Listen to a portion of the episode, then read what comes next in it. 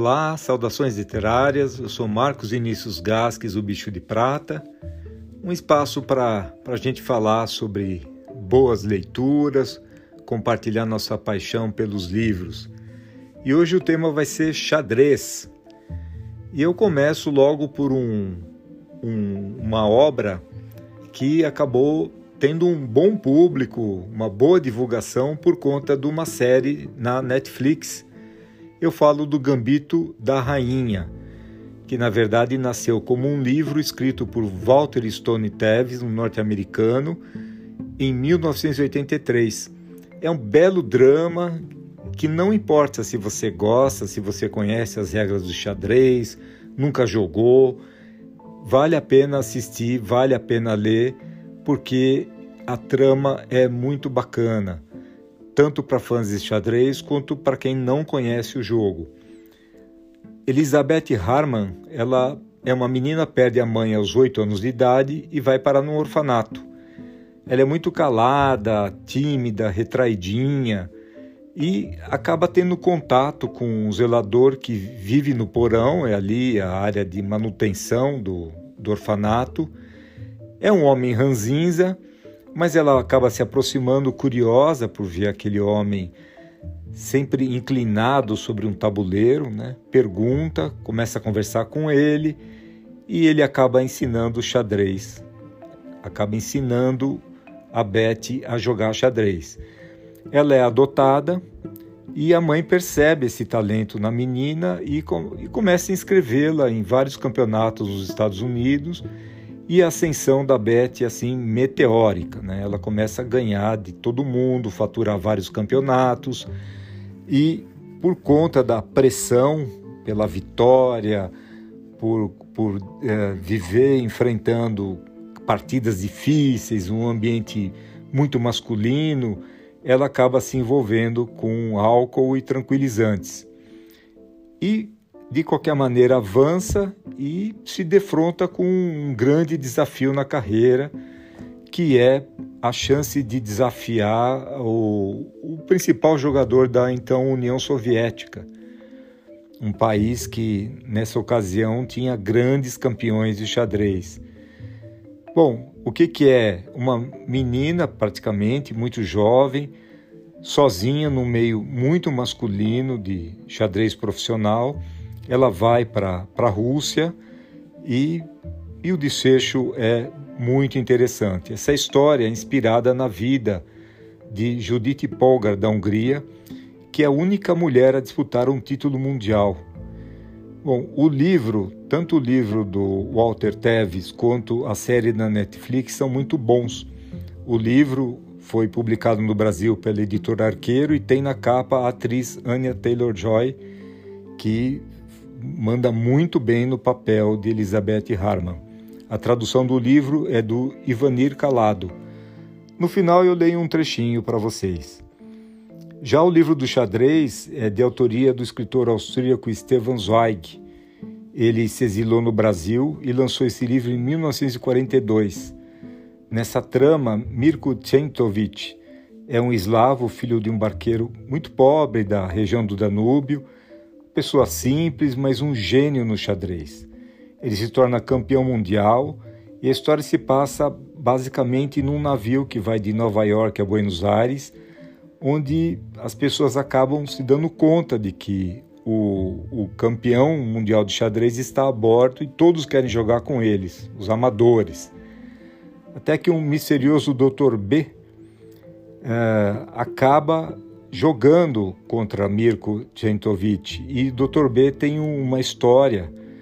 Ele sofreu um confinamento por parte dos nazistas e ele nesse confinamento ele reproduziu muitas partidas clássicas mentalmente. Ele jogava contra ele mesmo até sofrer um colapso mental. É baseado em personagens reais, que é um acaba explorando um lugar comum do jogador de xadrez que é genial e acaba enlouquecendo. Essa foi a última obra do Stefan Zweig. Logo que ele enviou os textos para os editores, ele acabou cometendo suicídio em Petrópolis, onde ele morava, no Rio de Janeiro. Ele tinha 60 anos. O livro está editado pela Fósforo, com tradução da Silvia Bittencourt. A Defesa Lugin, esse já é um livro de Vladimir Nabokov, autor muito conhecido por conta de Lolita. Esse livro foi lançado em 1964, também é conhecido como A Defesa. Conta a história de Alexander Ivanovich Lugin, um garoto muito talentoso para o xadrez.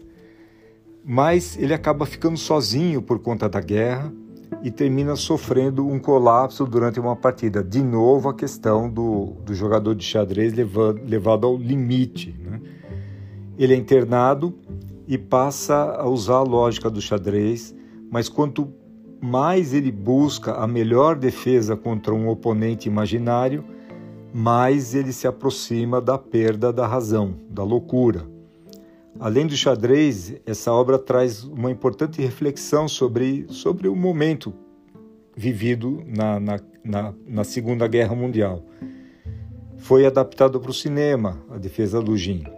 O próprio Nabokov, ele nasceu na Rússia, viveu 15 anos em Berlim e depois se naturalizou cidadão dos Estados Unidos, ele jogava xadrez e era bom.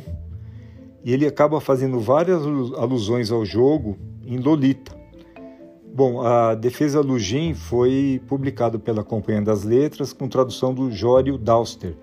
O livro está esgotado, mas dá para encontrar em sebos. Por fim, A Máquina do Xadrez, do alemão Robert Lohr, foi lançado em 2005 pela Best Bolso, com tradução de André Del Monte. É uma história incrível de ficção histórica, mas também baseada em fatos verídicos. No século XVIII, um certo barão Wolfgang von Kempelen, ele encantou a Europa com uma invenção de uma máquina de xadrez. Era o turco, um boneco invencível que derrotava todos os desafiantes. Esse mistério perdurou por anos, que como aquele boneco mecânico vencia as partidas. E é uma trama também que envolve a morte suspeita de um de uma aristocrata muito bonita, intrigas e trai, traições.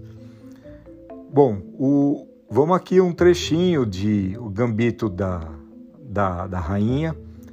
Eu vou ler vocês o, um trecho bastante expressivo e interessante. Toda terça-feira, a senhorita Graham mandava a Beth ir atrás de aritmética para trazer as borrachas. Era considerado um privilégio e Beth era a melhor aluna da turma, embora fosse a mais nova.